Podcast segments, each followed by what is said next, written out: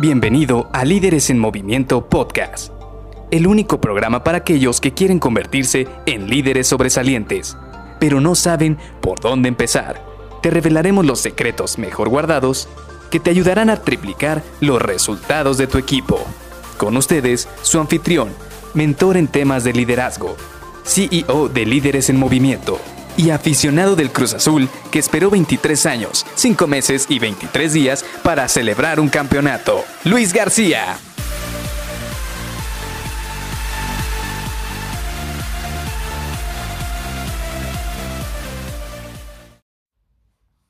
¿Es bueno volverse indispensable en el trabajo? Hola, ¿qué tal? Soy Luis García y te doy la bienvenida a Líderes en Movimiento Podcast. Hoy quisiera que entráramos en esta pregunta que es muy interesante y a veces un poco controversial porque todos y cada uno de nosotros pensamos o tenemos esa idea mental de que necesitamos volvernos altamente necesarios en nuestro trabajo o incluso indispensables.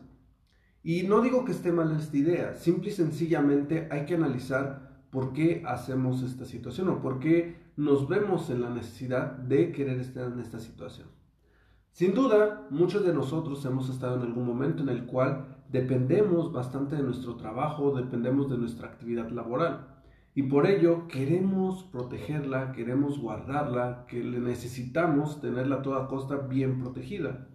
Y muchas veces creemos o tenemos esta idea de que para poder mantener el mayor tiempo posible nuestro trabajo, nuestra posición, nuestro salario, tenemos que volvernos indispensables en cierta actividad. Y yo no digo que esté mal, pero tenemos que analizar el porqué de esta situación.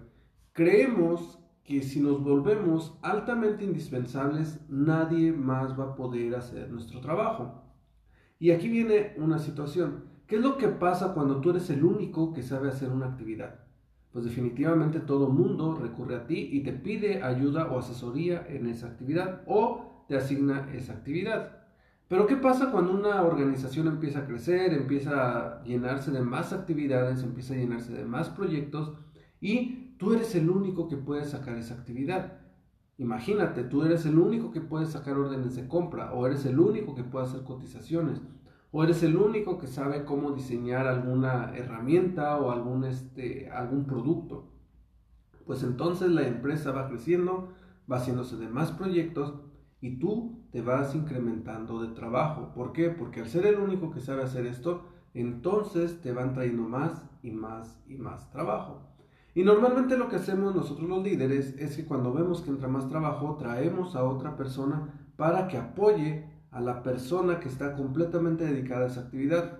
Pero aquí viene una situación. Normalmente la persona que era la única que sabía hacer esta situación entra en este conflicto de que piensa que se le va a reemplazar.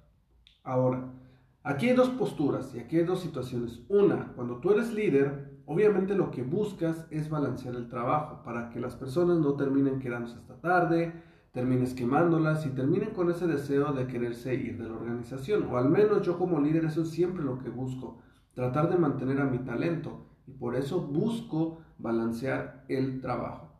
Pero, ¿qué es lo que pasa a nivel colaborador? Lo que pasa en tu mente es que luego piensas que llega una persona y va a querer hacer tu trabajo y que ya te están buscando reemplazo y no siempre hay moros con trinchetes.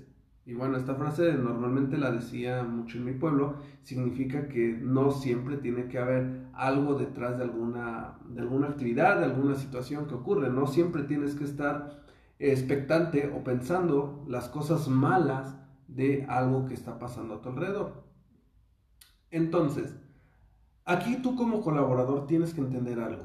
No se trata de querer proteger tu puesto. ¿Qué es lo que pasa? Si te encasillas solo en una actividad, si te vuelves un experto solo en una actividad, imagínate el día de mañana, vuelve a haber otra pandemia como la que hubo hace un par de años, empieza a haber despidos, y entonces cuando busques un trabajo, simple y sencillamente vas a decir, yo solo era experto en esta actividad. Y muchos de estos currículums se van pasando y se van pasando y no van pasando las pruebas. ¿Por qué? Porque si eras muy bueno, eras un experto en cierta habilidad, pero no tienes un abanico de opciones que puedan volverse atractivos para las organizaciones que están buscando un nuevo miembro.